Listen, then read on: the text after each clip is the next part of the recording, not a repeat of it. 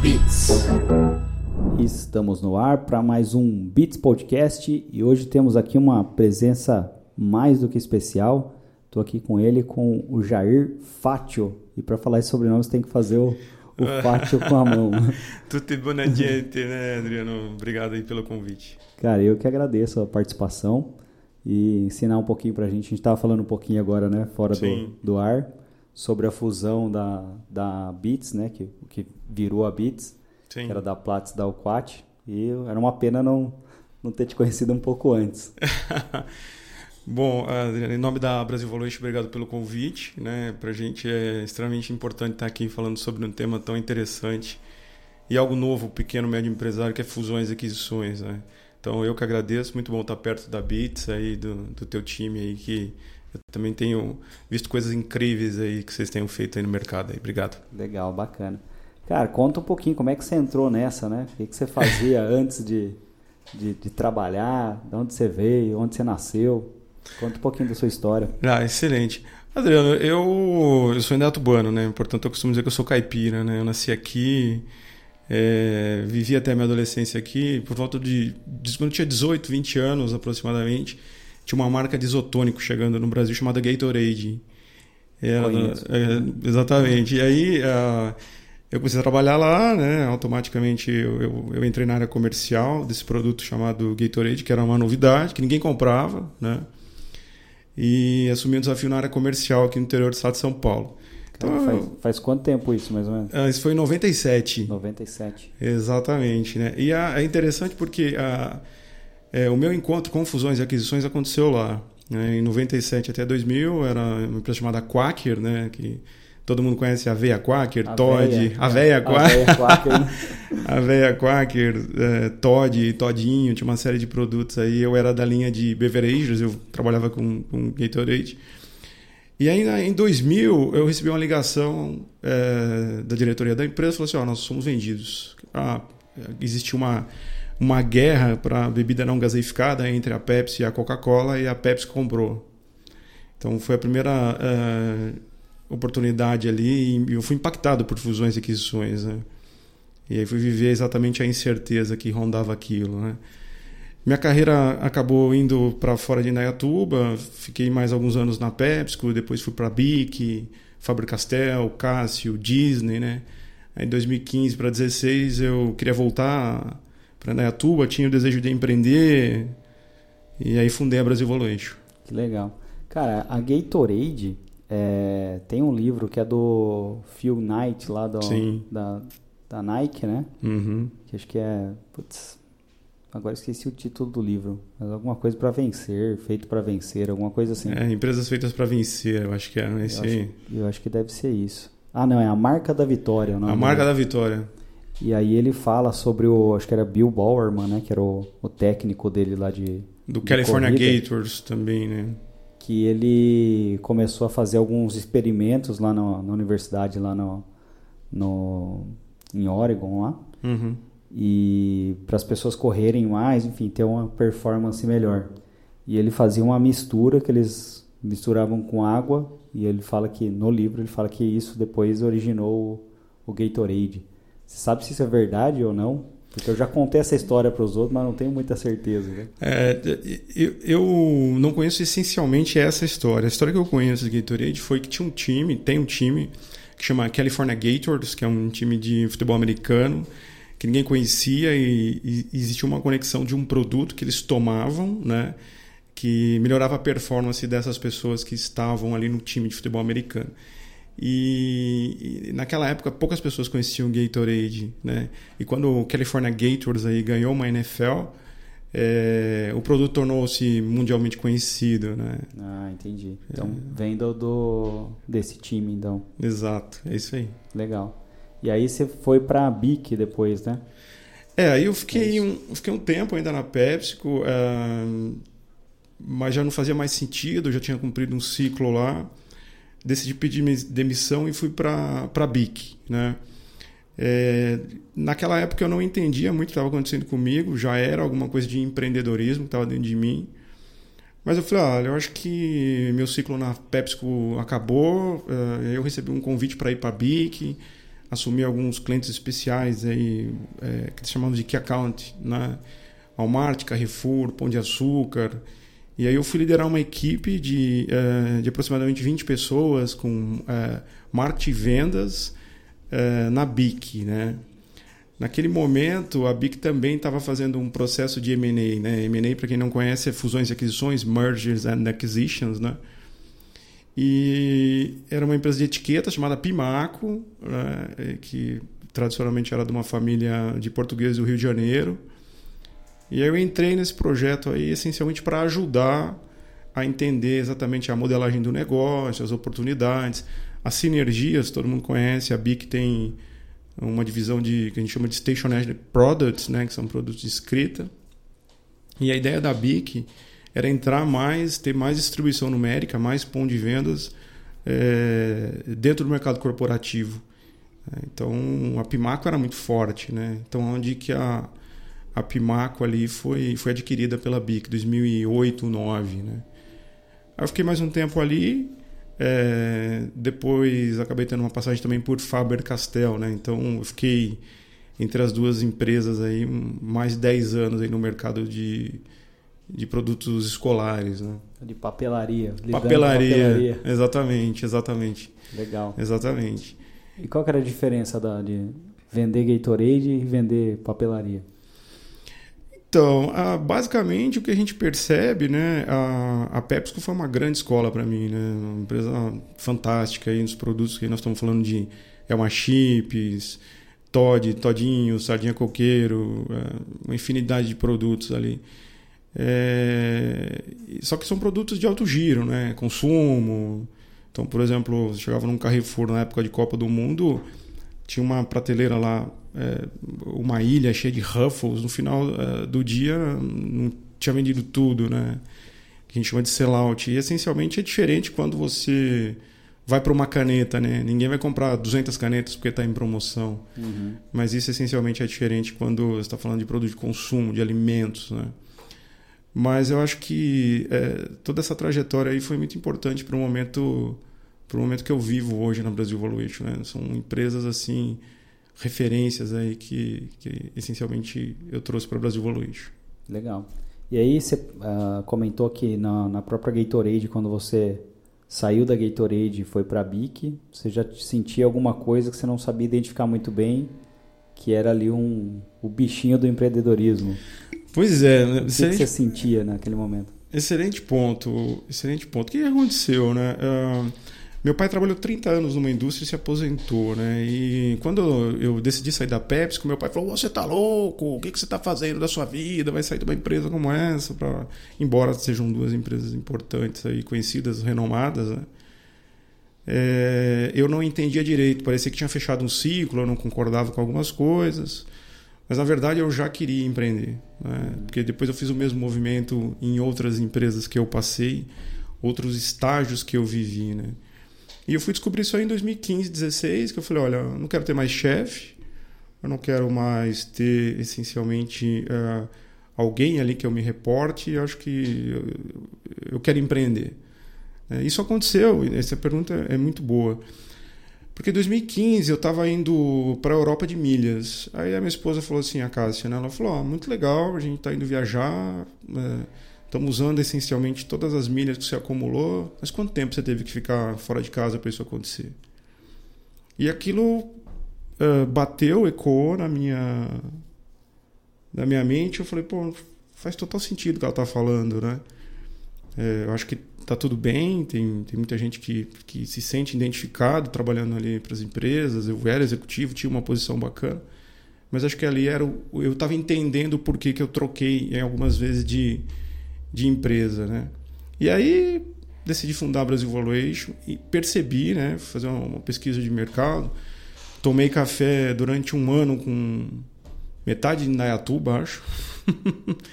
e aí eu descobri que tinha ali, de certa forma, uma oportunidade incrível para fazer fusões e aquisições é, para pequeno e médio empresário, né? Uhum. Então eu, eu já tinha uma experiência ali de hands-on, né? Na, na PepsiCo, quando a PepsiCo comprou a Quaker, depois na BIC, quando a BIC comprou a Pimaco, depois na Faber-Castell, Faber-Castell comprou uma empresa nos Estados Unidos chamada Creative for Kids, eu estava ali no grupo também que apoiou. Eu falei, opa, eu já sei fazer isso, eu preciso agora me especializar, né? E, a, a Faber-Castell é brasileira? A Faber-Castell é alemã. É alemã. É alemã, exato. Né? Eu acho que é uma das empresas mais antigas do mundo. Ela foi fundada em 1761. Caraca, velho. É, antes da Revolução Francesa, né? A Faber, Faber acho que é cor, né? Em alemão, Faber. É, é, é, agora é, que vê, né? É, e Castel é, vem é de castelo, né? Castelo. castelo vermelho, alguma coisa assim. Mas é é uma empresa familiar, né? É uma empresa incrível, assim. Existe um sonho, por exemplo, é, em alguns momentos, assim, a minha filha... Eu tive até uma, uma história engraçada que eu, eu, tive problema, a filha era pequena, a Manu. Ah, até aquela história, o que, que seu pai faz, né? Ah, meu pai é mecânico, meu pai é empresário. E ela falava, meu pai trabalha na Faber-Castell. Então tinha, tem uma áurea, né? In, in, incrível, né? Que é uma... Você de marketing conhece mais que, que, que é a força da marca, né? É a Faber-Castell é uma empresa é, que realmente é sinônimo de marca, principalmente em colorir, né? E, e aí eu já tinha feito algumas coisas, é, tinha é, é, passado por algumas aquisições e aí eu falei, bom, agora eu vou estudar, né? Fiz um sabático, fui fazer fusões e aquisições com, com o Papa do Valuation no Brasil, que é uma pessoa chamada Alexandre Safineto. É, ele participou de algumas fusões como do Itaú com o Banco, é, da TAM Calanchile, né? E eu tive a felicidade de ser aluno dele. Fiz uma especialização. Bom, todo mundo que começa a empreender, né? Primeira primeiro valuation que eu fiz foi de uma farmácia pequenininha, não recebi. É. Tomei um cano, mas eu falei, olha, acho que acho que faz sentido, né? Eu sempre fui muito bom de números, né? Pagou para aprender, né? Paguei para aprender, literalmente, duas vezes, né? E 2015 para cá estamos aí, aí na, empreendendo. Que legal. Então você sentiu ali no, em determinado momento uma vontade de estar um pouco mais próxima à sua família, à sua cidade, né? Sim. E aí falou, cara, vou partir aqui para carreira solo, né? Exato, né? É, eu, eu, eu, sempre tive uma tese de, de investimento que algumas coisas eu não consegui aplicar, principalmente vindo de experiências de, de empresa de tecnologia, né? falei, bom, o que, que, a gente vê? Quem se deu bem aí, essencialmente, com o mercado de fusões e aquisições ou de, de empreendedorismo é ah, aquela tese é escalável, tem tecnologia, tem de uma demanda, né? Então, é, minha tese de investimento, bom, valuation é algo escalável, a gente consegue produtizar e, de certa forma, escalar, né? Atende uma demanda, né? Porque acho que tem um ponto extremamente importante é que falar de dinheiro é um tabu, né? Chegar para um empresário e falar assim, olha, você, por exemplo, você fabrica mesa. Você entende de mesa? Não, entendo, entendo de madeira, né? E falar, se o cara não fabrica, não entende. Mas necessariamente a gente percebe que o empresário tem vergonha de assumir que ele não sabe lidar com dinheiro. Uhum. Por isso que as, a, a, maioria das pequenas e médias empresas acabam tendo dificuldades ou quebram, porque falar de dinheiro ainda é um tabu. Uhum. É, a gente é, percebe que o empresariado, quando você entra e começa a discutir com ele, para ele, ele acha que ele entende de dinheiro.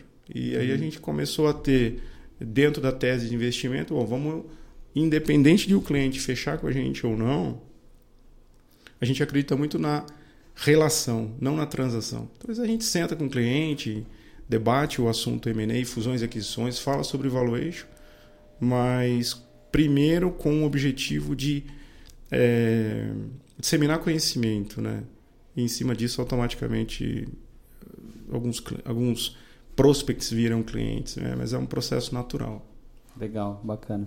É, dentro desse, desse tema, né, que o cara ali do, de pequenas e médias empresas, o cara tem uma certa restrição em falar de faturamento, é, exato. quanto ganha. Eu sei porque a, às vezes a gente aqui no começo, né, fazia alguma reunião, falava assim: "Ah, mas quanto que é a sua seu budget de marketing?"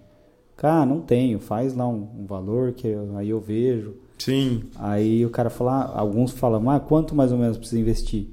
E aí, dentro do, do universo de franquia, falam que 3% é um, um valor ok, né? Uhum.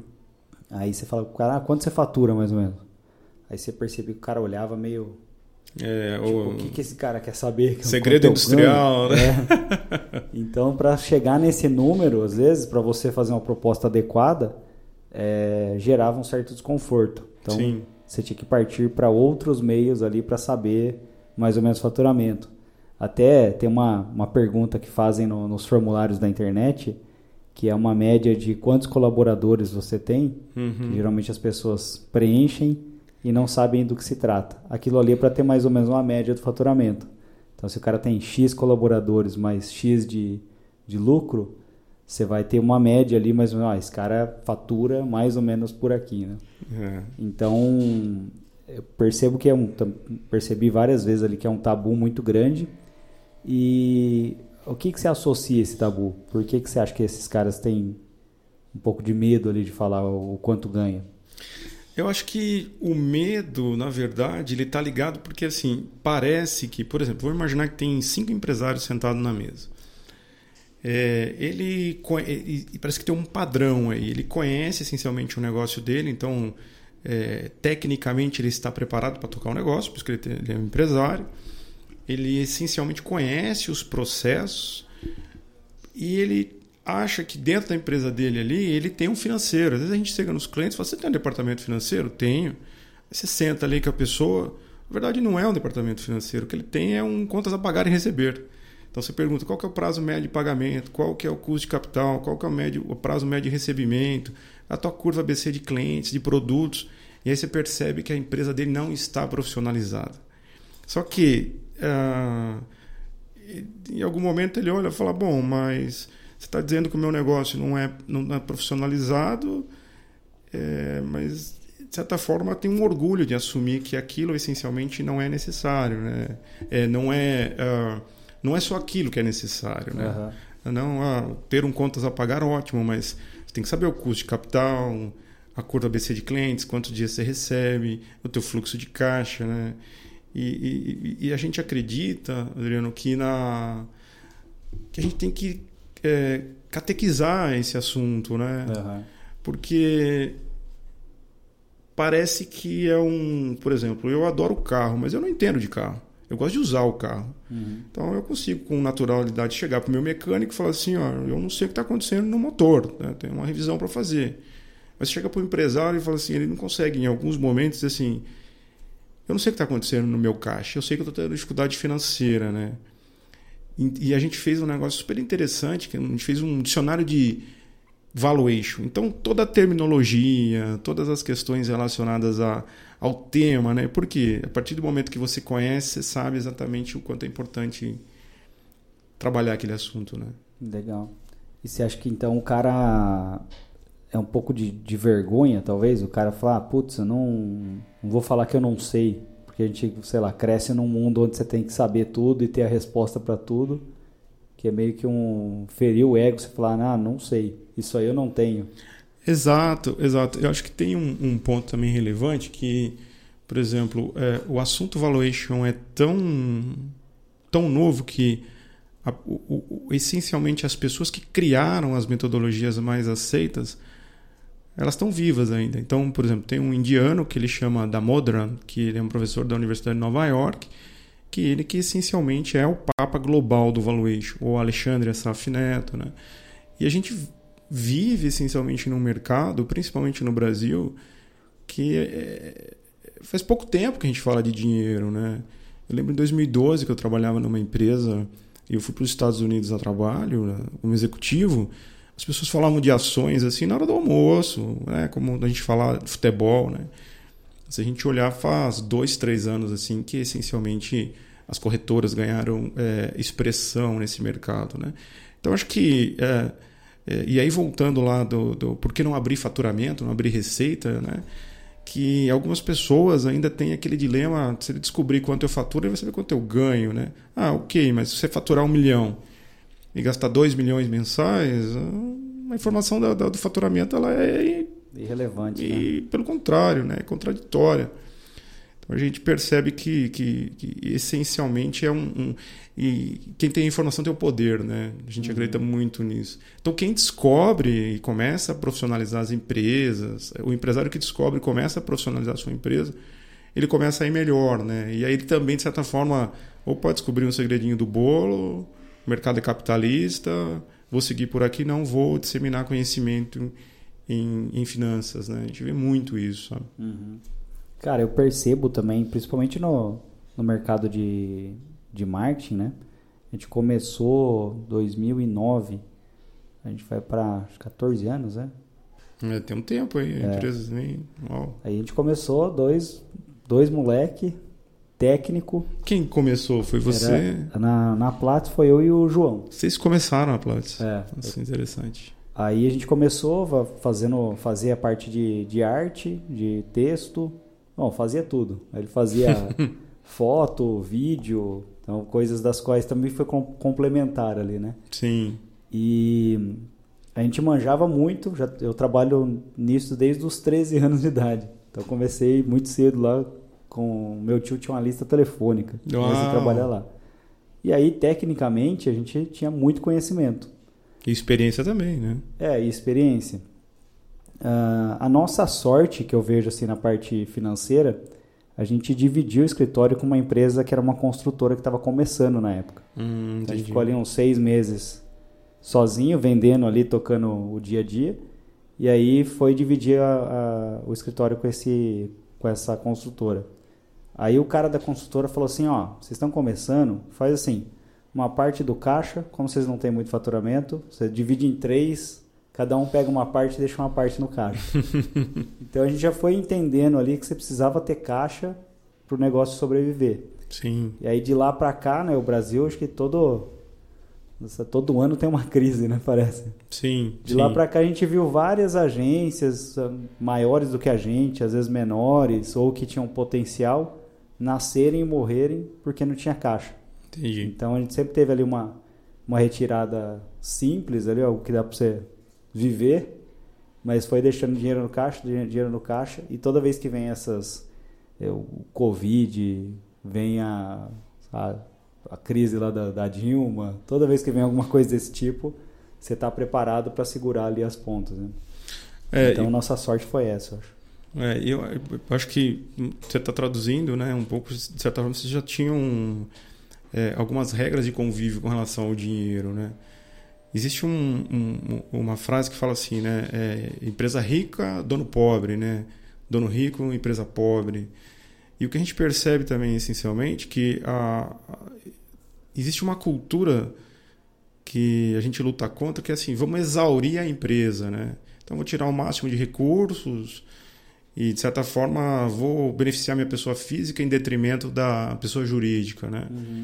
E naturalmente isso, ah, por que, que ah, 80, 90%, não tenho o dado é, exato na mão nesse momento, que todo mundo fala que é 90, mas não é isso.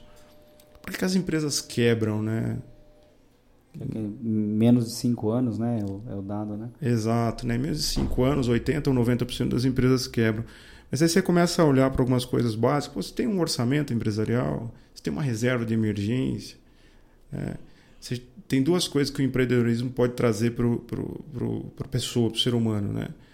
É, cortar a- a- o patrão, ou seja, essencialmente ter a, a independência financeira, e outra é essencialmente a, a, o manche na mão, a empresa na mão, né? Porque afinal de contas, só que as pessoas esquecem que numa empresa tem que cortar, a sua vista tem que cortar duas coisas: custo fixo e patrão, né? Aham. E às vezes ele monta uma empresa, de certa forma infla ali toda a estrutura, um custo fixo elevadíssimo, perde um cliente importante ou acontece algo essencialmente numa crise econômica e tudo aquilo acaba levando a empresa para o ralo, né? Aham.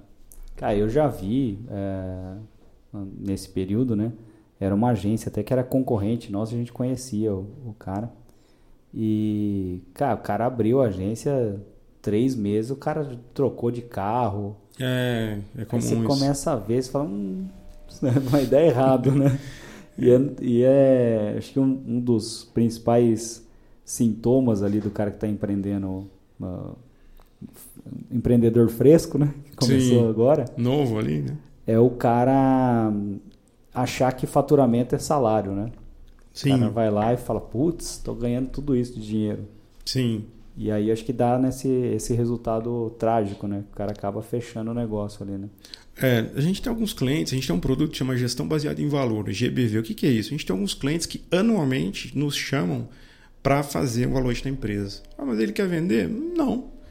Então a gente entra, tem uma normativa da CVM, para quem não conhece, é a Comissão de Valores Imobiliários, que é a 361, que rege um, um laudo de valuation. É a receitinha do bolo para você fazer o valuation. Então, você, basicamente, a receitinha do bolo é: a gente entra, faz uma due diligence, que é uma diligência prévia, a gente pede as informações para os clientes, receita, despesa, faturamento, entende ali o negócio do cliente, é, faz uma análise setorial, a gente pesquisa o mercado que o cliente está e depois, essencialmente, vai para a metodologia. E no final, quando a gente entrega um laudo, o laudo tem aproximadamente 50 páginas, né?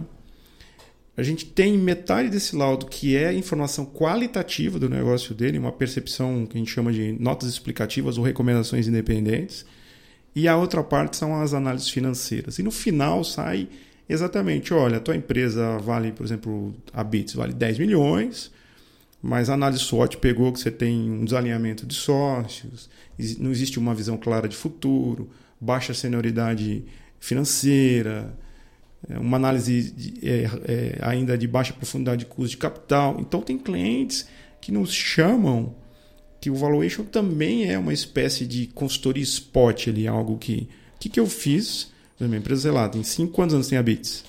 Tem a Bits como, como Bits, três anos. Três anos aí, a ah. fusão que vocês fizeram, você estava contando fora do ar, né? Uhum.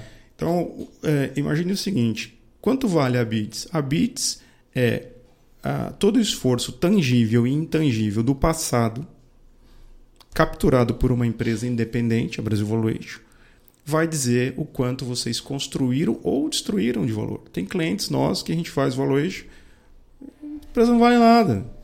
É por quê? Porque ao longo do tempo destruiu o valor.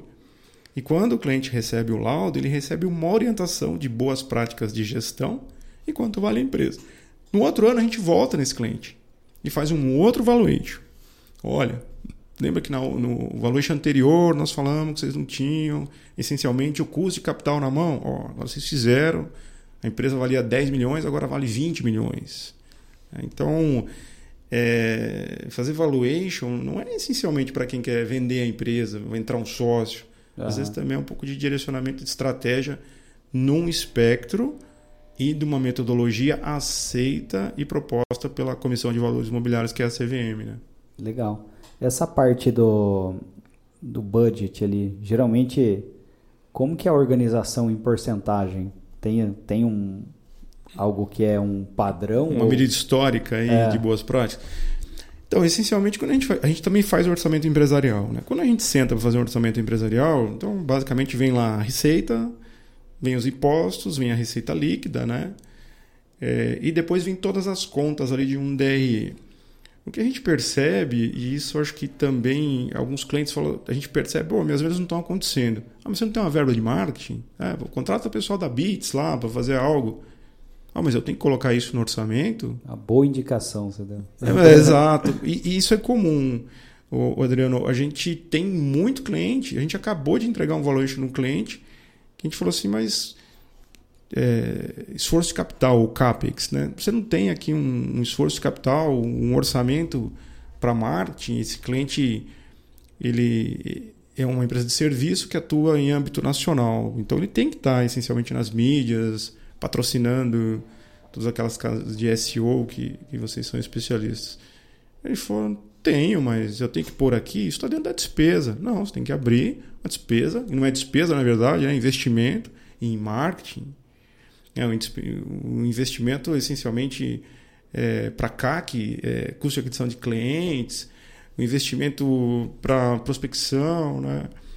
E a gente percebe assim, empresas de serviços existe uma verba, principalmente de marketing, que a gente orienta através dessa medida histórica, né? De 3 a 5% da receita líquida. Uhum. O que é a receita líquida? Receita bruta, receita com impostos. Contei os impostos, cheguei em receita líquida, né? Porque esse dinheiro, de certa forma, é o que vai garantir a perenidade do negócio. Uhum. Ele vai continuar conseguindo trazer clientes. Né? E, e, e, dentro do negócio de vocês, de, de marketing digital, a gente percebe que cada vez mais o cliente, menos das experiências, a gente fez mais de 300 avaliações aí, é interessante esse dado. A gente já fez mais de 300 avaliações, mais de 300 valuations, e a gente somou outro dia o, o valor de todas as empresas que a gente fez, de mais de um bi Caramba. de reais. Né? Mas poucas ainda também têm essa cultura do marketing. Aham. né? E eu acho que também é um papel aí, Adriano, o teu time aí, teu sócio, disseminar esse conhecimento, né? Que eles têm uma visão assim, ah, eu vou contratar um freela, o freela vai fazer tudo para mim, daqui a pouco esse freela some, vem uma outra pessoa, né? É a síndrome do pato, né? É, Não nada, faz tudo, Faz mas tudo, não faz faz- nada. É, pato nada, voa e, e E anda, anda. mas não faz nada bem feito, Aham. né? Então, e a gente tem alguns clientes em comum, né? Acho que, que nos trouxe aqui também foi a conexão de, de alguns clientes que a gente tem em comum, que tem esse nível de consciência, né? Que são as empresas também que estão um pouco mais profissionalizadas, né? Já passou aquela arrebentação ali das ondas, né? Legal. Cara, e a, e a parte de. Uma coisa que eu sempre tive curiosidade, né? Ah, startup. O cara vai lá, tem uma ideia, faz um modelo de negócio e sai vendendo o negócio, pedaços do negócio. É, tem aquele livro que é o do Eric, acho que é Eric Ries, do, do Lean Startup. Uhum. E aí, em determinado lugar lá, não sei, não lembro que página, ele fala que empresas que são apenas uma ideia e um modelo de negócio têm mais facilidade em receber investimento do que empresas que são startups também, mas já estão funcionando e têm algum certo, alguns clientes, algum faturamento. A que se deve esse, esse fato? Boa, excelente pergunta. Na verdade, assim, as empresas ela têm estágios de maturidade, né? Então, ah, essencialmente, quando uma empresa ainda não é uma empresa, ela é uma Uma ideia? uma ideia e tal, é- ou até quando ela é early stage, né? Acho que esse é o começo inicial ali, está no estágio inicial. Existem fundos de VC, que são fundos de VC, de Venture Capital. É, é, Venture Capital são fundos é, ou empresas que têm ali uma área de VC, de Venture Capital, que vão atrás de ideias que estão ainda no papel ou estão ainda em estágio muito inicial.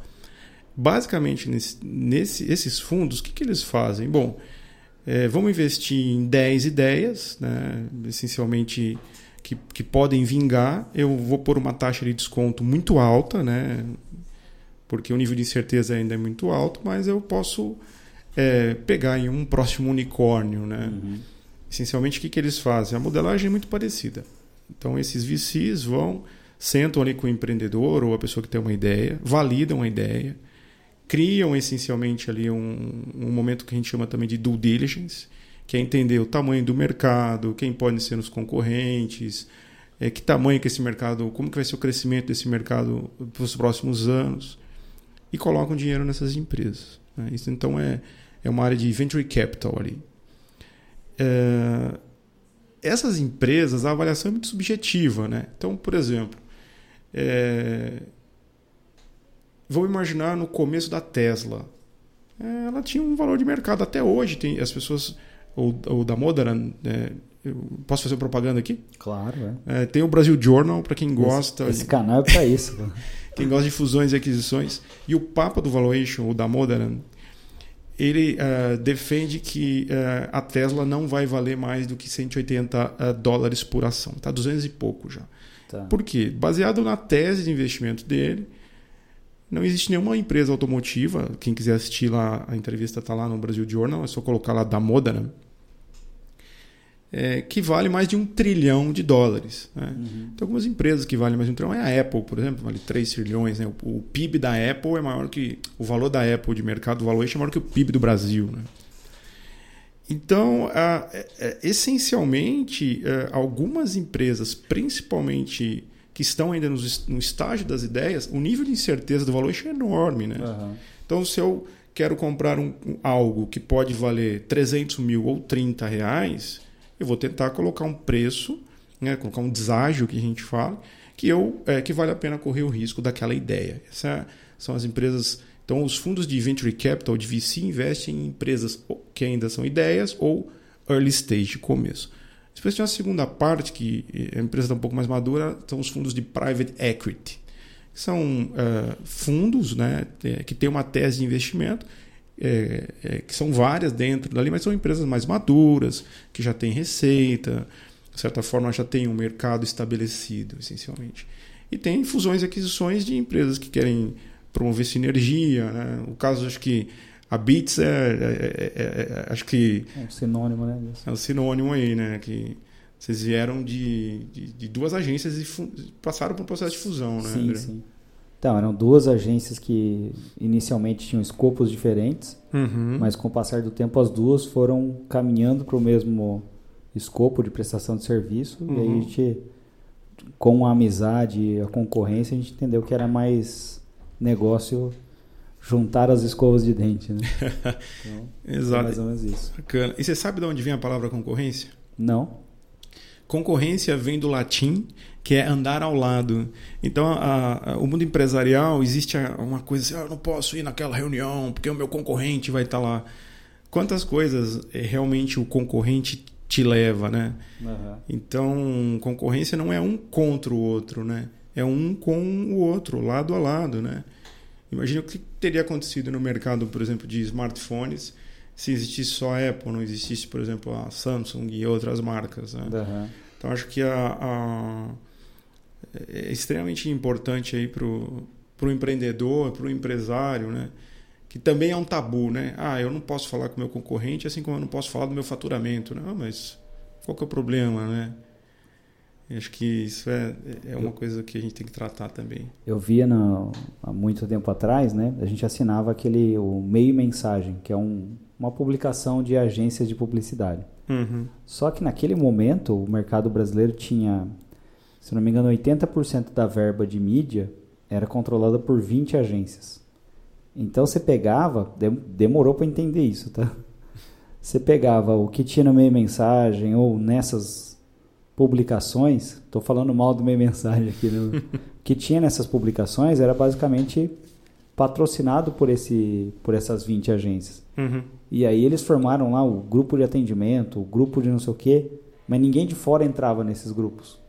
Então os caras criaram uma forma de proteger ali o, o mercado deles. Quando veio. E aí o que, que a gente tinha de informação? Você pegava o meio mensagem e falava, vamos ver o que, os, os campeões nacionais estão fazendo, né? O que, que eles no que, que eles investem, né? E aí você via que tinha muita coisa ali que era fumaça, que era do tipo, vamos dizer que estão fazendo indo para cá e de fato a gente não está indo para cá, está indo para outro lugar, enfim. Ah, essa concorrência que andava lado a lado era entre essas 20 e por ali acho que possivelmente eles trocavam informações. Uhum. Mas para o mercado eles não davam nenhum tipo de informação, nenhum tipo de orientação, né? Quando veio o marketing digital, ele meio que pegou essa, essa galera que estava meio sem, sem rumo ali, meio de né? lado, meio de lado e começou a aglutinar em produtos. Então Excelente. você pega o RD Station, por exemplo, é um grande case disso. O RD fez lá, hoje é o maior evento de marketing da, da América Latina. Que então a Totovus comprou, né? Inclusive a Totovus. Agora, né? é. E, putz, era em Floripa, agora vai ser, esse ano vai ser em São Paulo. Já reclamei, já estragaram o evento, brincadeira. Mas o que começou a acontecer? Começou a todo mundo de marketing digital e conversar. O que, que você faz lá? O que, que você não faz? Eu tenho hoje, mensalmente, eu faço reunião com, é, com um cara lá de agência, que é o Túlio, tá? vou mandar um abraço pro Túlio aí, que tem uma agência lá no, no Paraná. Eu falo, cara, o que, que você está fazendo aí que está dando certo? Estou fazendo isso, estou fazendo aquilo. E é uma reunião extremamente franca. Do tipo, me abre o número, abre o número para ele. Então, enquanto o empresário tiver esse medo, estou trazendo o nosso mercado para dar como exemplo, né? Mas enquanto o empresário tiver esse medo de mostrar o que, que ele está fazendo, quanto que ele está faturando, às vezes quanto ele está lucrando, é, eu abro com ele até salário, quanto que eu ganho, quanto que ele ganha. Então, quando o cara tiver esse medo, ele não vai crescer, porque ele não, não tem referência. Ele tem um erro ali que ele está tentando resolver sozinho. Às vezes você olha para o lado, o cara, putz, isso aqui aconteceu comigo, eu resolvi assim. E dá aquele estalo, você sai fazendo e é, resolve o negócio num dia que você demorar às vezes meses, às vezes anos para resolver.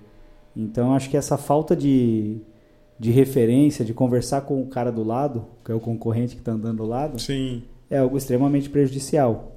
Ainda pior ainda quando o cara contrata uma consultoria e não, não deixa claro quais são as, as informações, né? É, exato. É, eu uma vez por ano a gente faz alguma, alguma atualização na Brasil Volation, os sócios, né? E o ano passado eu fiz uma atualização em fusões e aquisições no INSPER. Né? Para quem não conhece, o INSPER é uma das maiores é, empresas de educação no Brasil. Tem um projeto incrível também voltado para, de certa forma, profissionalizar o empresário, esse pequeno médio empresário. E o ano passado eu fiz um, uma atualização de fusões e aquisições, lá uma imersão com um monte de gente da minha área. Então, você vai lá, Adriano, não só para essencialmente participar de um congresso para entender eh, todas as pessoas que estão no mercado de fusões e aquisições, ali os professores, mas para quem está do teu lado, né? E também vou mandar um abraço para o Gustavo da, da MV Saúde lá de Recife. A gente fez o, curso um do lado do outro ali. E essencialmente ele é CFO da MV, né? MV Saúde é uma empresa de tecnologia é, que faz software aí para clínicas, hospitais, né? Então na América Latina. Mas ter ficado do lado dele e de outras pessoas ali, que, de muita gente, era muito, é muito legal, porque tinha as interações. Ó, como que você olha para, por exemplo, um custo de capital? Como é que está o custo de capital no setor é, hospitalar? A gente, inclusive nesse momento, nós estamos fazendo um projeto de valuation dentro do hospital, né, para um hospital. Então, ter esses contatos, primeira coisa quando entrou esse projeto para a gente de hospital, eu liguei para o Gustavo: Gustavo, está acontecendo isso, o que, que você acha daquilo e tal. E a partir do momento que não é um contra o outro, é um com o outro, né? E, e eu acho que assim, é um, o mercado é muito grande, né? Acho que o, se a gente é, olhar assim para o Brasil, tamanho geográfico, tamanho de PIB, e, e, e olhar essencialmente para o número de habitantes, essas três análises combinatórias, nós temos um país incrível, né? É. Não vou entrar aqui no economês, eu sou apaixonado por economia, mas o Brasil ele tem um PIB acima de um trilhão, é um dos maiores países geograficamente e tem mais de 200 milhões de habitantes. Quem está com a gente nesse momento? A Coreia do, do, do Sul, Estados Unidos, Índia, Rússia. Poucos, né? No Poucos, mundo. né? Então, mas a gente percebe que uh, a gente também precisa. Uh... Sabe, posso só fazer um comentário? Claro. É a minha minha esposa é, é judia e ela vai para Israel, inclusive está em Israel agora. E você percebe que Israel, a maioria dos produtos é, vencedores de Israel não são produtos físicos, são produtos, são softwares, são empresas que conseguem chegar com uma distribuição não física, tirando lá produtos do Mar Morto, né, lama para passar na sim, tipo coisa. Sim. E aí a gente, um tempo atrás, estava conversando. Falei, putz, o que, que daria para levar para distribuir em Israel? Que ela tem algumas conexões. A mãe dela até tinha falado de levar Havaianas quando, quando não tinha. Aí o tio dela não levou, acabou perdendo ali o, o bone. Aí eu comecei a pensar tal. A gente tinha falado talvez ver, levar aquela marca Farm, sabe? Sim. Só que aí você pega Israel, eu não lembro o, o número, assim, mas acho que tem 8 milhões de habitantes. Sim porra, é um mercado minúsculo. Você pega a RMC aqui, é maior, né? Exato, exato. Então, muita gente não faz esse cálculo do tamanho do Brasil e do potencial que o, que o Brasil tem de consumo, né? Exato. E, e tem um ponto que você está falando, aí tem um livro que chama Nação Empreendedora, O Milagre de Israel. É incrível esse livro, que fala essencialmente como que um lugar que é, desde os primórdios vive em guerra, né, por N fatores, né, muito interessante sua esposa ser, ser judia. E eu quero ter a oportunidade de conversar com ela, porque o judeu é muito empreendedor, eles são muito inteligentes, né? E ele fala nesse livro do, eu não lembro exatamente quem é o autor, mas ele fala do milagre de Israel, né? E uma das coisas que eles pregam lá é, é o Benjamin Netanyahu é o, o primeiro-ministro, né? E eles, eles pregam a igualdade nas conversas. Então lá eles chamam ele de bibi, né? Então, é. tradicionalmente nos bares é o bibi, né? Eu acho que é, ao mesmo tempo, só que eles estão preparados, foram preparados para ter essa voz. Né? Uhum. Acho que também é papel dos empresários brasileiros, né? principalmente o pequeno médio empresário, trazer educação para o seu time, né? Que a realidade é um high potential, ou ele vai trabalhar numa multinacional, vira executivo, ou ele vai ser empresário. Mas existe uma base da pirâmide que infelizmente não teve as como mesmas chegar lá, né? como chegar lá que também precisa do impacto social, né? Por exemplo, aqui, vocês são quantas pessoas trabalham aqui? Umas 30 pessoas. Né? É, vocês têm uma responsabilidade econômica, porque existe o agente econômico é, empresa que tem que sobreviver, existe o, o, o, agente econômico governo, que é teu sócio, né? Majoritário. Majoritário. e tem o agente econômico pessoas, que de criar essencialmente esse impacto social, oportunidade dessas pessoas é, se tornarem seres humanos melhores intelectualmente, socialmente e, por consequência, financeira. Né? Uhum. Cara, eu acredito muito nisso que você está falando. É, eu acho que nada educa você mais para a vida do que você abrir uma empresa. Sim. Mas se abrir do, do zero, né? Do, Sim. Sem dinheiro, só com a experiência ali do que você aprendeu trabalhando. Cara, isso é, é para educar, para ter humildade. Então, muita gente fala, ah, eu quero empreender para não ter mais chefe, né? Um dos principais pontos. Cara, você vai ter, você tem um chefe hoje, às vezes você vai ter 10 clientes, 20 clientes, são 20 chefes, né? Você não pode simplesmente, o negócio não está dando resultado, você fala, ah, problema seu e você vai ser mandado embora daquela parte daquele emprego. Exato, né? exato. Então, uh, muitas coisas vão testando ali a sua é, sua humildade, sua paciência. Então, o cara que empreende, geralmente, principalmente para serviço, né? O cara vai lá, toma a dura do cliente, aí ele vai falar com o colaborador, toma dura de volta do colaborador. Né? Exato. Então, ele tem que mediar toda aquela. fazer aquele meio de campo ali para conseguir entregar o melhor resultado. Então, acho que nada educa o cara. Uh, na parte de, de inteligência emocional mais do que se abrir uma empresa do zero. Quando o cara abrir, abre empresa que alguém deu a grana pro cara, o pai, ou sei lá, alguém também. Tem muita gente tem mérito com isso, né? Mas claro. Quando o cara já tem um, um ponto de partida, acho que ele tem uma oportunidade menor de desenvolvimento. Acho que até o budismo fala isso, né? É, acho que eu acredito muito que a necessidade é um acelerador, né? Então, quando aquele CPF que decide empreender é, e ele essencialmente tem a necessidade que o negócio dê certo, por N razões, às vezes não é a razão financeira, mas ele, ele quer fazer aquilo acontecer, às vezes essencialmente é, é, ele, ele busca ali um caminho da prosperidade, né?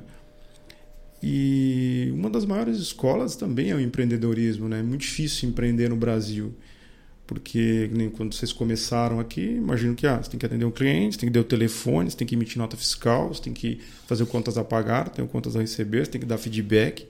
Né? A Brasil Valuation, a gente tem um time, né? então eu tenho um time é, de análise setorial, researches, né? que são as pessoas que vão buscar informações do mercado para construir o laudo. Eu tenho um outro time que é de análise financeira, que essencialmente olha receita operacional, impostos, entende exatamente todos os indicadores de lucratividade. E tenho dois, é, é, é, mais, é, duas áreas que são as áreas que consolidam os big data, as informações, para entender no final se a empresa constrói ou destrói valor. Né? E quando a gente se reúne para fazer a para fazer a fusão de todas as informações e gerar um laudo, é muito interessante. Por quê?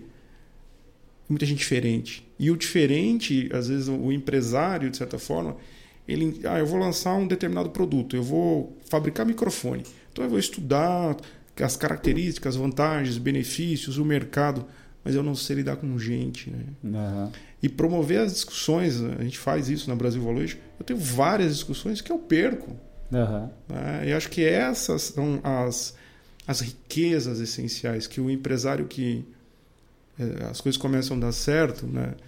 ele tem que sempre é, olhar para dentro de casa e falar assim: nossa, as coisas estão dando certo. O que, que eu não posso, essencialmente, é, aumentar dentro de mim? Eu tenho que aumentar na empresa. Eu não posso aumentar meu, aumentar meu orgulho, minha vaidade, achar que essas coisas estão acontecendo porque eu dei certo, a empresa deu certo. Né? E, e eu acho que o grande desafio da pequena média empresa, inclusive que de certa forma, nos motivou a fazer fusões e aquisições para a pequena média empresa foi essencialmente de ajudar é, a desenvolver essas pessoas. Porque quem faz empresa são as pessoas. Está errado. Quem faz empresa são as pessoas certas. Uhum. E para as pessoas se tornarem pessoas certas, elas precisam essencialmente de um treinamento, de uma oportunidade. Né? Legal. Até tem aquela frase, né, que é, é muito caro contratar um, um, bom profissional até você contratar um mau profissional. Aí você percebe o quanto é mais caro contratar um mau profissional. Né? Exatamente, né? Você ter e, e também o, o, essa formação, né? Então, ah, eu vou contratar uma pessoa, vou contratar um determinado serviço, vou contratar a Bits. Ah, imagino que você tem aqui, nós estamos vendo a quantidade de pessoas aqui. Você tem um custo essencialmente ali, né? Mas a partir do momento que você senta na mesa com o, o empresário e ele entende que aquilo não é um custo, é um investimento, a história é diferente. Uhum. Né? Então, acho que tem uh, vários paradigmas aí que precisam ser discutidos. Né? Isso é o custo ou é o investimento? Eu vou ter um custo de marketing ou vou ter um investimento de marketing? Eu vou ter um custo para fazer um valuation ou eu vou ter um investimento para fazer um valuation e entender mais do meu negócio? É, e quem sabe tudo é o Google, né, cara? Uhum. É, eu não entendo nada de marketing digital, vejo trabalhos incríveis que vocês fazem aqui, mas essencialmente a gente. Eu acho que o nosso trabalho em algumas coisas assim. É, nós temos um papel parecido na sociedade empresarial, que é educar esse empresário, né, conscientizá-lo, né, da importância de ter a questão do orçamento de marketing, de se preocupar em fazer um valuation não só quando vai vender. É interessante que a gente estava fazendo um trabalho agora, um cliente ligou e falou assim: olha, eu fiz aqui um bid, vocês concorreram, a gente vai fechar com vocês. Só que eu preciso que você entregue o projeto. Você falou que vai entregar em 40 dias. Um valuation demora mais ou menos 30 a 40 dias para ser feito. Em 15 dias. E essa pessoa, né, que, é, que provavelmente é da sua audiência, estiver ouvindo, é, nós falamos para ele: não, não dá. Né? Porque tem um investimento não só financeiro, tem um investimento temporal, né? Uhum. Para tratar as informações. E a mesma coisa vocês, né? Então, trabalho de marca. Ah, eu quero que amanhã toque o telefone na minha empresa. Não, tem um brand para ser feito, etc, etc. Que acho que você sabe é, muito mais do que eu aí, que eu não conheço muito de marketing digital. Cara, essa parte do, do branding, né, que você comentou agora, uh, quando veio o marketing digital, então muita gente, qualquer coisa que você fizesse, é, funcionava. Então o cara ia lá e fazia, escrevia um texto, ranqueava da noite por dia, funcionava, o cara clicava e vendia, tinha ali orçamentos ou consultas ou aquilo se transformava em dinheiro. Uh, Mágica. Era praticamente mágico. Quando você pega todo mundo migrando para o mercado digital, já não começa mais bem assim, né? Então, uhum. o cara anuncia a palavra que ele pagava no Google um real, ele está pagando 100 hoje. Então, aconteceu já isso dentro de, de vários mercados ali. Uh, e aí um ponto que era importante lá na publicidade tradicional, que foi abandonado no marketing digital, é o branding. É o cara investir ali na, na marca, na percepção com qualidades positivas na marca dele. Uh, e aí tem muito cliente que é muito resistente a fazer branding, porque o cara acostumou a pôr dinheiro, que é o que eu brinco, né? O cara põe porco, sai linguiça. põe dinheiro, toca o telefone. E ele sabe que é o do porco que tem o nome Porco José, ele colocou um Porco José, saiu linguiça José do outro lado. E o branding, a mensuração do branding é muito mais complexa. Uhum. Existem formas simples de se fazer, que é o cara é, é, direct, né? o cara digitar direto a marca no Google ou colocar o site direto. Enfim, existem alguma projeção de marca dentro de rede social, mas se você for fazer é, para ter o dado totalmente apurado, é complexo. Então o cara tem dificuldade de investir nesse, uh, nesse movimento de branding. E a gente percebe claramente, né, alguns clientes que as marcas já são reconhecidas, o custo de geração de lead dele, de oportunidade dele é muito menor do que o cara que não tem uma marca reconhecida. Então, é uma percepção também dentro do, da cultura do marketing, é uma outra percepção que precisa ser ali é, desvendada, desvendada né? e propagada. Né? É, a gente faz avaliação de marca. Né? Dentro da, das metodologias de valuation, você tem fluxo de caixa descontado, tem o múltiplos, que é o comercialzão aí, ó, oh, pega teu faturamento, multiplica por 4, porque meu amigo fez assim, etc. Na verdade, o nome técnico é avaliação relativa, ou múltiplos comercialmente. Então você tem fluxo de caixa descontado, avaliação relativa, é, marca, liquidação patrimonial. Então é, é extremamente importante, assim como o teu trabalho, é muito consultivo o que a gente faz. Nós estamos fazendo uma avaliação de uma marca agora, faz dois anos que ela não tem não tem receita. Então, teve uma questão própria, um dos sócios foi morar fora do país, mas a marca tem muito valor. Chegou a ter uma lucratividade relevante nos últimos anos. Né? E, e eu acho que assim, esse canal que vocês têm aqui, Adriano, é fantástico, né? Acho que é extremamente importante que a tua audiência também perceba que vários assuntos são tratados aqui. É, é uma abertura essencialmente para conhecer mais sobre aquilo, né? A gente olhar, por exemplo, é, o valuation da Apple, né? Eu acho que está em 3 trilhões de dólares, se não me engano. A Apple tem armazém? Não tem. Né? Tem caminhão? Eu acho que não. Não, né? Tem avião? Não. O que, que ela tem de ativo? É, principalmente a marca. Né? A marca, né? Essa maçãzinha que está aqui, né? Ela faz com que ela consiga, que a gente chama de goodwill, né? Então, imagine, por exemplo, esse celular aqui, ela gastou 300 dólares para ser feito. Tem um outro celular de uma outra marca que também gastou 300 dólares para ser feito. Só que ela consegue vender por 3 mil dólares. Isso é o efeito de goodwill, ou seja, o quanto a força da marca é, interfere no valuation.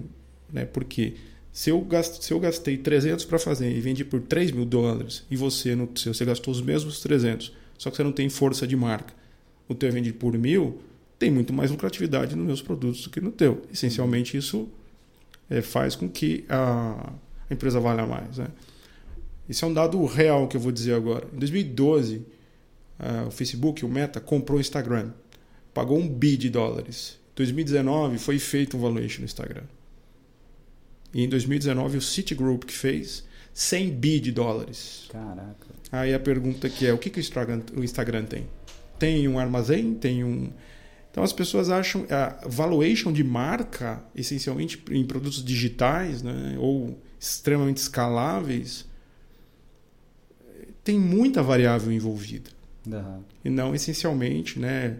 A gente pegou um caso agora que o cliente falou: não, mas se eu somar aqui é, todos os meus direitos que eu tenho, todas as minhas obrigações, e fazer um menos e mais, é o quanto vale a minha empresa? Não, depende. Se for fechar a tua empresa, do jeito que você está fazendo, é um valuation por liquidação patrimonial. Então você liga para o teu contador, não precisa nem chamar a gente. Agora, se você tem marca, se você tem faturamento, se você tem crescimento, você está no mercado em ascensão, Valuation é uma arte de lidar com coisas tangíveis, que são receita, despesa, faturamento, e intangíveis, marca, mercado, tendência, né? Então é. Caramba, essa parte do Eu sou muito apaixonado por isso. Essa parte do intangível que é muito difícil, né, cara, de, de fazer. Como que vocês fazem para avaliar uma marca? O que, que vocês colocam no, no liquidificador ali? Bom, acho que tem algumas. Por exemplo, vou imaginar que a gente vai fazer o valuation de uma televisão. Nós vamos pesquisar no mercado qual é o tamanho do mercado de televisão. Ah, o mercado de televisão é de um tri de dólares. Quanto que ele cresce ao ano? Que a gente chama de CAGR, é, do inglês taxa anual de crescimento composto. Ah, esse mercado vai crescer 70% nos próximos anos. Opa, essa empresa provavelmente vale mais. Existem vários fatores que estão indicando que esse mercado vai crescer muito. Ah, nós vamos fazer um valuation de uma empresa que vende GPS. GPS, cara. Isso não existe mais. Não, eu tenho uma ideia aqui que todo mundo vai voltar a usar GPS. Não, não vale nada. Uhum. Não, mas eu coloquei 10 milhões de reais aqui, eu comprei uma, uma máquina que, que, que faz, eu comprei 100 condutores, cara, vende tudo. Vende tudo e liquida. Por quê? Porque tem um negócio chamado Waze aí, que dominou o mercado. Ah, essencialmente, quando você vai avaliar uma marca, depende essencialmente quantos anos a marca tem, quais são as, os índices de lucratividade que aquela marca já gerou, o que ela pode gerar. Por exemplo, isso que eu vou falar é real.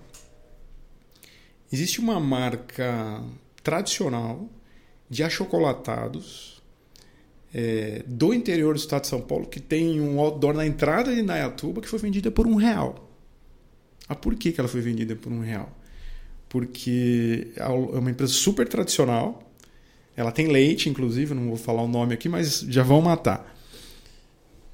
Porque ela destruiu o valor ao longo dos anos. Essencialmente, você não pode ter uma transação de compra ou venda de empresa que de doação. Então, você foi, foi vendida por um real. A marca dela vale mais? Com certeza, mas essencialmente a marca ela precisa por trás de uma áurea e de um plano de ação para fazer que ela aconteça. Uhum. É, então a, a, avaliação de marca tem algumas metodologias, a gente faz, porque valuation não é achismo da. Opa, não é achismo da Brasil Valuation. Então tem várias metodologias que são é, aceitas é, é, no mercado que podem ser aplicadas. Né? Uhum. Então, por exemplo, startup tem um modelo de Berkos, que marca, existe algumas coisas relacionadas a medidas históricas de indicadores como EBITDA. Né?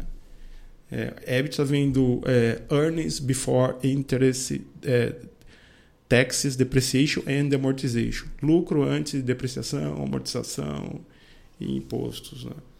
Que é uma medida de lucratividade. Mas essencialmente é ela? Depende. Então, valuation é, é extremamente complexo e tem vários fatores ali, essencialmente, que estão ligados. Né? E metodologias. E como é que faz para o cara vender a empresa dele? Eu quero vender a firma. vender a firma. Boa, se a gente pergunta, basicamente o que a gente vê é, primeiro faça uma boa avaliação, procure uma empresa, um profissional independente. O segundo passo, essencialmente, existem uh, especialistas que fazem a, a, a uh, toda a captura de possíveis interessados. Né? Nós estamos, por exemplo, a gente acabou de entregar o valuation de uma empresa de IoT que eles têm um produto, uma inteligência artificial para monitoramento de idoso. Eles chamam de clínica, é, é o mercado de é, longa permanência de idoso. Então, as, onde os idosos estão internados, né? A gente tem um mandato, fizemos o valuation, agora a gente está conversando com alguns fundos representando essencialmente essa, essa empresa. E aí, o que o investidor compra? O investidor compra fluxo de caixa. Uhum. Né? Então, essencialmente é faça uma boa avaliação, procure um profissional gabaritado, uma empresa gabaritada, que ele vai te ajudar na jornada inteira. E no final, essencialmente, ali um bom advogado de fusões e aquisições que vai escrever o contrato, essencialmente que vai tratar dessas particularidades. Legal. E quando a empresa é muito associada à imagem do, de, um, de um sócio, é muito mais difícil? Como é que funciona isso? Oh, boa, excelente pergunta. Ah, quando acontece isso, imagina, às vezes a empresa é, tem uma figura pública que está por trás daquilo. Essencialmente, o que uh, se faz é uma fase de transição. Né? Então, olha, eu vou comprar a tua empresa, a Bits é tua cara, Adriano. E faz total sentido que você fique durante um tempo até que eu fortaleça uma, uma segunda pessoa que assuma o seu posto. A gente chama. É, Existem algumas cláusulas, essencialmente, principalmente quando a empresa é a cara daquela pessoa, ou, de certa forma, tudo que foi desenvolvido naquela empresa, aquela pessoa está envolvida, né? que é uma fase de transição. Né? Vender uma empresa é diferente de vender um carro. Você vai lá, reconhece um recibo, entrega seja feliz, sorte com o carro, né? Uhum. Geralmente o founder ou o CEO ou a pessoa que tem ali o negócio na mão, ele fica ainda um tempo, né? Para fazer essa transição, que geralmente dura 3 a 5 anos. Bacana. Eu lembro de uma história de uma cervejaria aqui do, do interior que, enfim, o cara que construiu a cervejaria, ele tinha até uh, um, um, prestador de serviço, que era um cara que era o, o, rei da gambiarra, e todas as instalações elétricas do, do negócio, eles venderam a empresa para um grupo da, do exterior e tudo mais, global, e os caras tinham, tem que manter esse cara na folha, porque o cara sabe onde que, que, que dá curto-circuito, esse tipo de coisa. Né? Então, existe bastante disso, será? Existe, existe. E, e, tem coisas interessantes que a gente participou de um, de um dia ou num negócio, né? Que, bom, Fizemos o valuation, sentamos ali com as partes interessadas, o negócio aconteceu. E aí tinha um, o senhor lá, que era o patriarca, o fundador da empresa, falou: Olha, é... porque quando a gente foi fazer a due diligence, tinha uma pessoa lá que ganhava. Essa história é engraçada, inclusive. Ela tinha uma posição ali, praticamente era um, uma copeira, né? E ela ganhava 10 mil reais. Ó, vocês podem fazer o acordo, a empresa está vendida, mas ela não pode mandar embora enquanto eu estiver aqui. Ah, mas por que não? Não. É, ela tem uma história comigo. Bom, moral da história. É, era um caso extraconjugal. Caramba, velho. É, a empresa foi vendida. Teve, de certa forma, ele, lógico, a parte inteira falou: olha, isso é um problema do senhor. Eu estou comprando a empresa. então o senhor vê o que o senhor vai fazer com ela. Então o que a gente percebe é, tem de tudo, né? E evidentemente que quando você for vender uma empresa, ah, imaginar quantos carros você acha que você vai vender na sua vida, Adriano? Quantos o quê? Carros? É. Quantos ah, carros? Sei lá, uns 10, 15. 10, 15. Quantas casas você vai vender? Umas 3, 4. Véio. Quantas empresas você vai vender, cara? Ah, às vezes uma. Pois é. Então, lógico que eu vou estar legislando em causa própria aqui, né? Não faça isso sozinho. Contrate uhum. uma empresa de consultoria, de fusões e aquisições porque tem um monte de risco, um monte de incerteza. E nós pegamos lá, porque a gente viu, na hora de fazer ali o perdas e lucros, montar o DRE, a gente falou, mas quem que é fulano aqui? Ah, fulano é tal, é copeira. Mas ganha 10 mil reais, ganha 10 mil reais. E ele ficou olhando pra gente, você ganha 10 mil reais. No laudo, a gente colocou notas explicativas e recomendações independentes, falou, olha, tem um ponto fora da curva no funcionário no setor tal, e sim, assim, é só porque a gente, de certa forma, é o salvaguarda ali. Uhum. A gente é o ponto central. Nós trabalhamos para a empresa. Então, tem um lado de cá, que são os acionistas, e tem os futuros acionistas. Então, ter um laudo na mesa é o que tem, de certa forma, de oportunidade e de ameaça ainda. Uhum. É um daqui para frente, né? Exatamente. Que é o responsável ali, né? Mas já pegamos de tudo. Já pegamos de tudo. Cara, é existe, depois que o cara faz o valuation da, da empresa, enfim, está prontinha para ser vendida. Como é que o cara anuncia isso? Como é que o cara é, mostra para o mercado que ele está para ser vendido? Boa. Uh, a partir do momento que você faz um valuation, você sai com um documento, um laudo de avaliação que tem todas as informações da empresa que são muito sensíveis. Pois bem, a segunda fase, a gente faz isso também, é criar um teaser. O que é um teaser? É um documento que tem as informações essenciais, o mercado, as informações de receita, sem mostrar o nome da empresa. Então, o teaser é um deck reduzido, um documento, um laudo reduzido, que tem as informações-chave ali. E depois tem vários mecanismos para você conseguir essencialmente seguir. Então, quero comprar a tua empresa tem, por exemplo, um advisor, um, o que a gente faz chama M&A Advisor, que é um conselheiro de fusões e aquisições. Ele vai mostrar as informações para você, sem essencialmente revelar que empresa que é. Aí, se você quiser e tem interesse é, naquilo ali, você vai seguindo no rito de M&A, no rito de fusões e aquisições, que aí tem uma LOI vinculante, uma, NOI, uma LOI não vinculante, uma LOI vinculante, que são cartas de intenções. Que aí tem um technique case aí, que essencialmente leva ali para o para a esteira ali para que o negócio aconteça ou não. Entendi. Mas sempre preservando essencialmente as informações confidenciais e abrir quem é só no momento oportuno. Né? Entendi. Mas aí tem um, um, algum site, algum canal? Como é que oferece ela? Como que a gente chega no interessado? É, a gente tem é, é, dentro do, do, do, da nossa experiência, a gente tem lá plataformas, né? tem inclusive parceiros, a gente tem uma plataforma própria, que é onde a gente anuncia essas ah, empresas. Ah, e essencialmente a Brasil Valuation, pelas nove anos que a gente tem de história, a gente formou também aqui, a gente chama de track record, né? um, um network assim, com fundos, com pessoas interessadas, com partes interessadas que também nos procuram, sejam para comprar ou sejam para vender empresas. Né? Entendi, legal. Aí dá, dá negócio. Dá match, né? Dá match. Diz lá no Tinder, né? Uhum. Legal. E tem alguma tendência de mercado, assim, algum, algum mercado específico que tem mais crescimento e geralmente mais fusão, aquisição? Ou, não, ou é muito variado? É muito variado. Tecnologia tá, tava em alta, agora teve uma baixa aí, né? A gente viu muito M&A, muito fusões e aquisições no mercado de tecnologia. mercado de health tech, né? De saúde também tem acontecido algumas coisas. Agronegócio tem bastante coisa, a gente tem feito bastante coisa em agronegócio. É, construção civil, fizemos alguns projetos também. Serviços, já fizemos, já fizemos escritório de contabilidade, escritório de advocacia, é, escritório de, de, de, de, corretores. Aí existe, agora está tendo muito M&A, fusões e aquisições, em escritório da XP Investimentos. Escritórios estão se unindo, né? Então a gente também já fez alguns projetos. Mas é bem diversificado. Entendi. Legal. E de marketing, já fez algum? Ainda... Já fizemos. Já fizeram? Já fizemos. Já fizemos de, de agência de publicidade tradicional e já fizemos agência de marketing digital, fizemos concessionárias, fizemos supermercado, que é varejo, né? fizemos educação.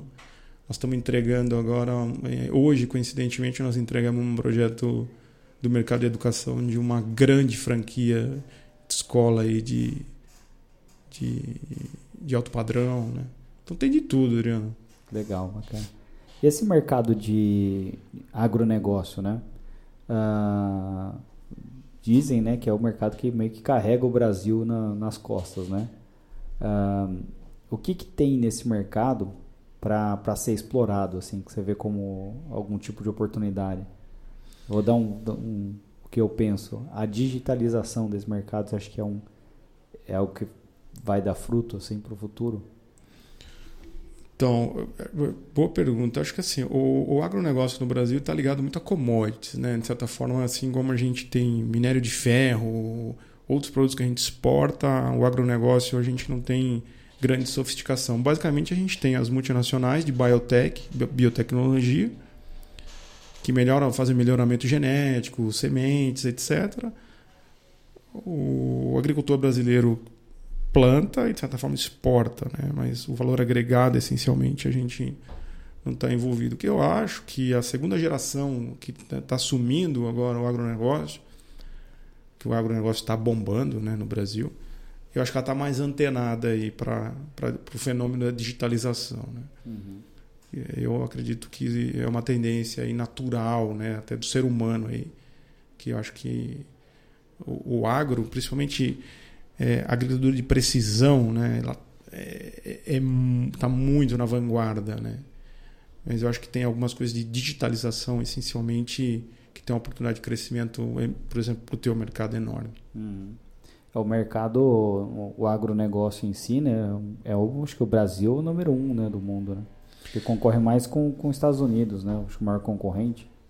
É, a gente tem, por exemplo, milho, soja, é, olhando um pouco, a gente tem clientes do mercado do agronegócio, né? Pecuária é um mercado extremamente relevante, né? Principalmente o mundo hoje, o Brasil com certeza é um dos celeiros aí da, da que, que mantém, é, que alimenta o mundo, né? Uhum. É, o Paraná acho que é o maior produtor de comida do mundo, né? Acho que tem uma coisa assim. Né? Sim, sim. E a gente vê lá, né? Lucas do Rio Verde, aquela região ali do centro-oeste. Ali eu tenho colegas que têm empresas de consultoria ali mais voltado para o agronegócio, campo, né? Estão bombando, estão bombando. Legal. Acho que deve ser aquela terrona vermelha do Paraná que é... que tudo que planta é, nasce. Tudo né? que planta nasce, exatamente. Legal.